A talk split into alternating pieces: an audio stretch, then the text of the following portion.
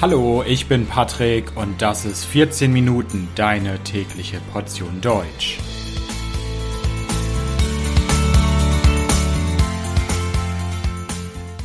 Folge 90 Stolpersteine. Hallo, hallo und herzlich willkommen zu einer neuen Folge von 14 Minuten. Ich hoffe, dass es euch gut geht. Heute möchte ich über ein Thema sprechen, das mit der deutschen Geschichte verbunden ist. Ich möchte über ein Thema sprechen, das mit dem deutschen Nationalsozialismus verbunden ist, mit der Hitler-Diktatur. In dieser Folge soll es um die Stolpersteine gehen. Die Stolpersteine sind ein künstlerisches Projekt, mit denen an Opfer aus der Zeit des Nationalsozialismus erinnert werden soll. Ich werde darüber sprechen, was das genau für ein Projekt ist, wer dieses Projekt gegründet hat und organisiert, was genau ein Stolperstein ist. Das werde ich euch natürlich auch sagen. Und natürlich werde ich auch über Kritik an dem Projekt sprechen. Also, seid ihr bereit? Dann geht's jetzt los. Am Anfang möchte ich euch wie so oft erstmal ein paar grundsätzliche Informationen geben.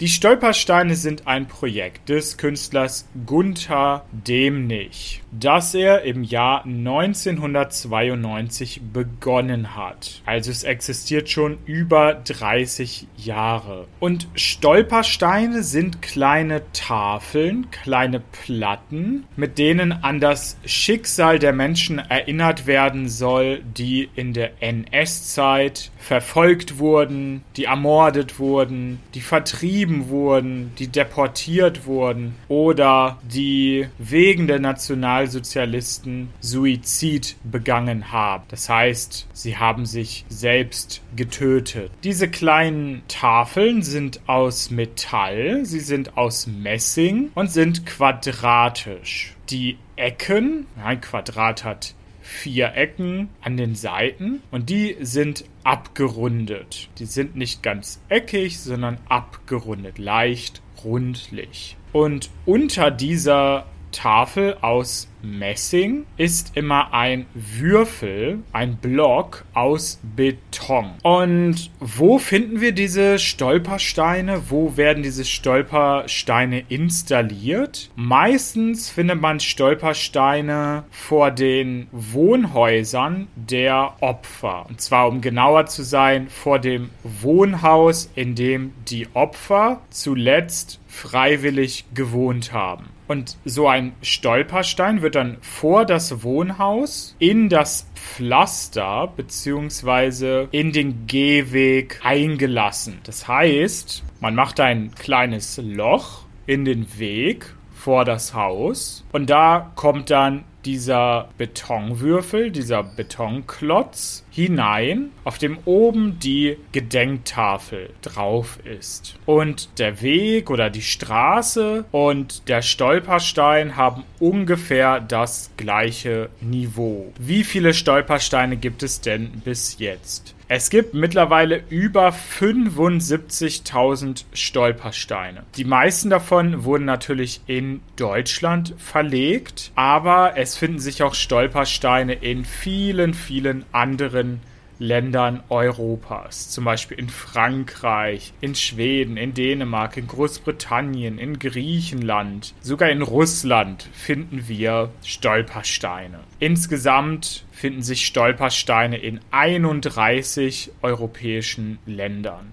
Was ist denn die Intention des Künstlers? Was will der Künstler mit diesen Stolpersteinen aussagen? Nämlich der Künstler, der diese Stolpersteine entwickelt und auch selbst installiert, möchte den Opfern des Nationalsozialismus wieder einen Namen geben. Oft waren die Opfer, die zum Beispiel in Konzentrationslager gekommen sind, einfach nur Nummern. Sie waren keine wirklichen Menschen mehr, sondern wurden enthumanisiert. Auf den Steinen finden sich Informationen zu den Opfern. Oft steht der Name auf den Steinen sowie das Geburtsjahr. Dazu auch oft der Todesort oder der Todesursache. Also warum ist jemand gestorben? Und damit man diesen Text auf den Stolperstein klar lesen kann, muss man sich bücken. Ja, wenn man vor diesem Stein steht, muss man seinen Oberkörper nach vorne beugen, um den Text auf diesem Stein lesen zu können. Und das ist Absicht, das ist Absicht des Künstlers und soll eine symbolische Verbeugung vor den Opfern darstellen. Der Künstler hat auch damals das Konzept zentraler Gedenkstätten für die Opfer kritisiert. Also es gibt in Deutschland und in anderen Ländern viele zentrale Orte, wo man an die Opfer des Nationalsozialismus denkt. Aber diese Orte sind seiner Meinung nach nicht wirklich öffentlich. Die Opfer sind nicht wirklich sichtbar und man wird nicht im täglichen Leben mit den Opfern und den Schicksalen von Menschen konfrontiert. Wie wird denn dieses Projekt Stolpersteine finanziert und wer unterstützt dieses Projekt? Die Stolpersteine werden durch private Spenden finanziert. Also es gibt Menschen, die bereitwillig Geld geben damit diese Steine gemacht und installiert werden können. Ein Stein kostet ungefähr 120 Euro. Außerdem hat das Projekt in der Vergangenheit mehrere Preise bekommen, die auch mit höheren Geldsummen verbunden waren. Wie genau werden die Steine denn hergestellt? Alle Stolpersteine werden vom Künstler selbst hergestellt. Sie werden in Handarbeit hergestellt. Seitdem das Projekt etwas größer geworden ist, macht er jedoch nicht mehr alle Steine selbst, sondern wird von einem anderen Bildhauer unterstützt. Die Daten der Opfer bekommt die Initiative zum Beispiel aus Archiven. Und danach wird der Stolperstein produziert. Es wird ein Termin vereinbart mit der Kommune, mit der Stadt, mit der Gemeinde, in der der Stolperstein verlegt werden soll. Und in der Regel gibt es eine kleine Zeremonie, wenn die Steine verlegt werden. Nachdem der Künstler dann den Stolperstein verlegt hat, das heißt der Stolperstein ist fester Bestandteil des Weges oder der Straße, danach ist der Stein Eigentum der Stadt oder Gemeinde. Das heißt, der offizielle Besitzer des Stolpersteins ist immer die Kommune. Die Kommunen sind es dann auch, die jedes Jahr Gedenktage organisieren. Oft machen das aber auch regionale Initiativen oder Vereine. Und an diesen Gedenktagen trifft man sich oft an den Stolpersteinen. Man reinigt die Stolpersteine, das heißt, man sorgt dafür, dass die Steine wieder gut aussehen, dass man klar lesen kann, was auf den Steinen geschrieben ist. Und dann gibt es zum Beispiel eine kleine Rede oder es werden Kerzen angezündet. Oft werden drei Gedenktage genutzt. Und zwar der 27. Januar, das ist der internationale Tag des Gedenkens an die Opfer des Holocaust. Der 7. April, das ist der jüdische Holocaust-Gedenktag und der 9. November, der Tag des Gedenkens an die Novemberpogrome 1938. Zu den Novemberprogromen, zu der Reichspogromnacht gibt es auch eine andere Podcast-Episode, die ihr gerne hören könnt. Finden denn jetzt alle in Deutschland diese Initiative gut? Finden alle die Stolpersteine toll? Nein. Die Stolperstein-Initiative ist eine kontroverse Initiative. Und es gibt viel Kritik an der Initiative und Gegner. Eine prominente Gegnerin des Projekts ist zum Beispiel Charlotte Knobloch. Sie ist Präsidentin einer der größten jüdischen Gemeinden in Deutschland und sie ist gegen das Projekt, weil diese Stolpersteine eine absolut unpassende Symbolik haben würde. Warum? Weil diese Tafeln im Boden sind und andere Leute treten mit ihren Füßen auf den Namen ermordeter Juden herum. Diese Kritik von Frau Knobloch hat Gewicht in Deutschland. Charlotte Knobloch ist bekannt und ihre Kritik wird von vielen Menschen gehört. Und in vielen Kommunen, in vielen Städten und Gemeinden in Deutschland hat man sich auch dazu entschieden, keine Stolpersteine zu verlegen. In München gibt es zum Beispiel keine Stolpersteine in der Öffentlichkeit.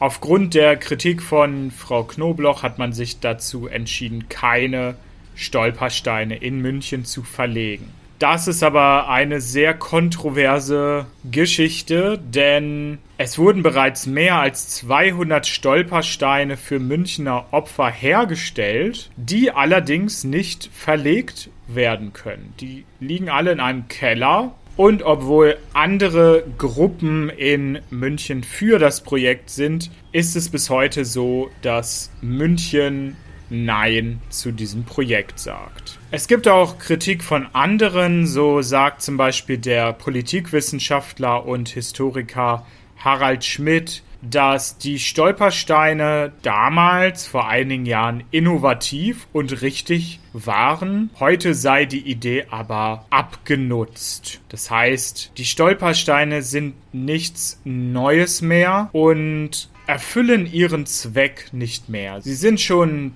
Teil des Establishments geworden und heutzutage brauche man neue Formen des Erinnerns, damit neue Leute, damit jüngere Generationen auch an diese Zeit erinnert werden. Und jetzt zum Schluss möchte ich euch noch ein konkretes Beispiel geben. Ich möchte euch zwei Stolpersteine genauer vorstellen. Zwei Stolpersteine, die sich in meiner Heimatstadt befinden. Ich komme aus einer Kleinstadt in der Nähe von Hannover in Norddeutschland. Und in dieser Kleinstadt gibt es zwei Stolpersteine. Diese beiden Stolpersteine befinden sich in der Innenstadt, also sie sind relativ zentral gelegen. Und mit den beiden Stolpersteinen wird an zwei jüdische Bürger aus Gerden erinnert. Ein Stein erinnert an Amalie Dammann, die 1861 geboren wurde und 1942 ins Ghetto Theresienstadt deportiert wurde. Am 1. Januar 1943 wurde sie ermordet. Amalia Dammann hatte einen Sohn, der wurde 1897 geboren und hieß Ludwig Dammann und der wurde am 10. November 1938 verhaftet und kam ins Konzentrationslager Sachsenhausen. Er wurde bereits am 4. Januar 1940 ermordet. Die Steine wurden im Jahr 2008 vor dem ehemaligen Wohnhaus dieser beiden Menschen verlegt und in jedem Jahr finden in der Stadt Aktionen statt, um der Opfer zu gedenken und man kümmert sich ebenfalls um die Reinigung der Steine. Man sorgt dafür, dass die Steine sauber sind. Also das war's zu den Stolpersteinen, einer Initiative zur Gedenken an die Opfer des Nationalsozialismus, die allerdings teilweise kontrovers diskutiert wird. Ich bedanke mich fürs Zuhören. Das Transkript dieser Folge findet ihr wie immer auf www.14minuten.de natürlich kostenlos. Und wenn euch der Podcast gefällt, könnt ihr mich auf Patreon unterstützen. Für Unterstützer gibt es ganz viele Extras und natürlich jede Menge gutes Karma. Also vielen Dank, bis bald, ciao, ciao.